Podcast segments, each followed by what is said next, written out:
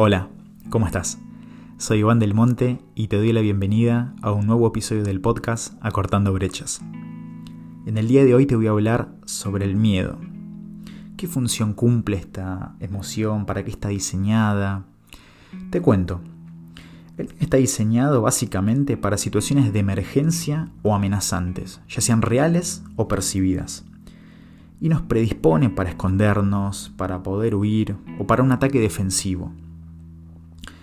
Esta emoción fue útil para la supervivencia, para que el día de hoy yo pueda estar acá hablándoles.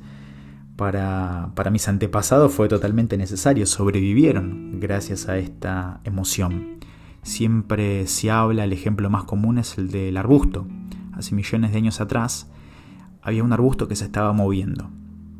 Y no había tiempo de ponerse a pensar si era el viento, si era un animal, ya venía la emoción del miedo porque se percibía una situación amenazante. Podía haber un animal del otro lado que me quiera atacar, que me quiera comer. Entonces en ese momento tenía que esconderme, tenía que huir o tenía que tener un ataque defensivo. Entonces gracias a esa emoción, como te comenté, es que hoy puedo estar acá, que vos podés estar del otro lado escuchándome. Y también el miedo se presenta básicamente en situaciones en las cuales me faltan herramientas para poder enfrentar alguna determinada situación. Otro ejemplo es el del examen. Si yo tengo que dar un examen y para ese examen tengo que haber estudiado 10 capítulos y estudié solamente 3, voy a tener una carencia entre lo que necesito para aprobar el examen y lo que tengo, que son esos 3 capítulos. Entonces, eso es un miedo racional es obvio que si no tengo lo que necesito, voy a sentir miedo en ese momento. Y biológicamente ya voy a estar mal predispuesto para lo que tenga que hacer, para rendir ese examen. Pero ¿qué pasa cuando estudié? Cuando yo estudié esos 10 capítulos y me presento a dar el examen, pero igual siento miedo. Muchas veces lo que se da en esta situación son los pensamientos puede empezar a poner el foco en me puede ir mal, me puede preguntar algo y tal vez no lo sepa, y empiezo a, pensar, a crear en mi cabeza un, panorama negativo. Entonces también era lo que hablé antes.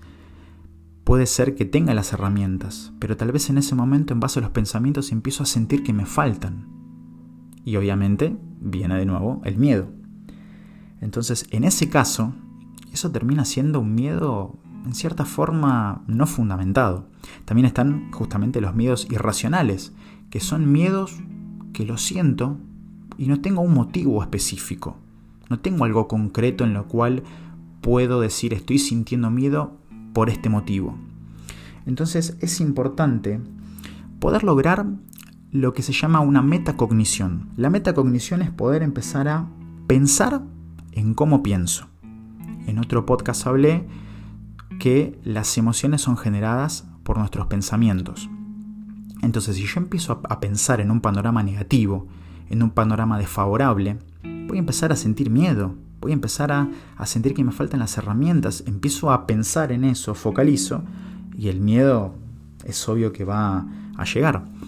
También otra forma de que, venga a mí esa sensación, ese sentimiento de miedo, es por memorias, por recuerdos asociados.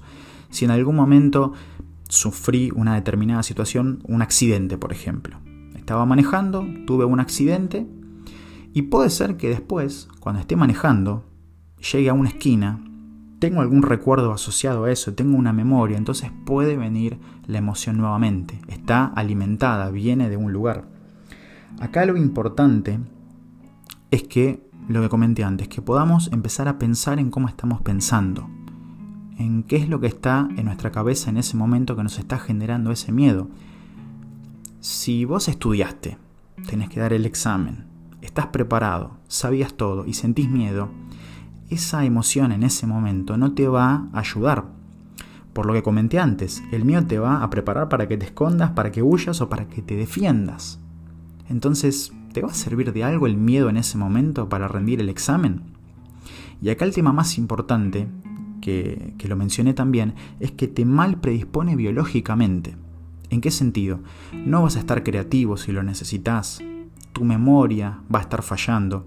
Y mismo si estás el día anterior, estás en el día anterior a rendir el examen y te pones a pensar en lo mismo, que te pueden preguntar algo que no sepas, que te puede ir mal, o que el profesor es muy complicado, prepara los exámenes de una forma muy difícil, entonces no vas a poder dormir. Por ejemplo, es lo que comenté antes, te mal predispones biológicamente. Y también es muy importante poder expresar el miedo, poder trabajarlo también, que lo puedas tal vez trabajar con un profesional, porque si vos no expresás lo que te está pasando, no lo trabajás, ese miedo se puede hacer cada vez más y más grande hasta el punto que se puede transformar en una patología, puedes hasta desarrollar una fobia. Y ahí ya entras en un tema de salud. Entonces por eso es muy importante expresar las emociones. En este caso estamos hablando del miedo, expresar el miedo. Empezar a que te fijes si esa emoción en ese momento que le estás sintiendo, si te está sirviendo o no, si está fundamentada o no. No te dejes que esa emoción en el momento no adecuado te complique, te complique en algo que tengas que hacer. Bueno, espero que este episodio del podcast te haya gustado te invito a que, a, que lo sigas este podcast para que te pueda avisar la plataforma cuando suba nuevos episodios. Te invito también a que me sigas en mi Instagram, Iván G. del Monte. Ahí subo mucho contenido, videos, reflexiones, pensamientos. Y también está mi canal de YouTube, Iván del Monte. Me van a encontrar ahí.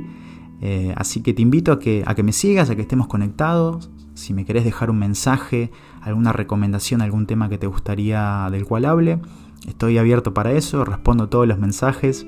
Para mí es un placer poder hacer esto y si te aportó algo, ya, ya estoy muy feliz por eso. Así que te mando un fuerte abrazo y hasta el próximo episodio del podcast.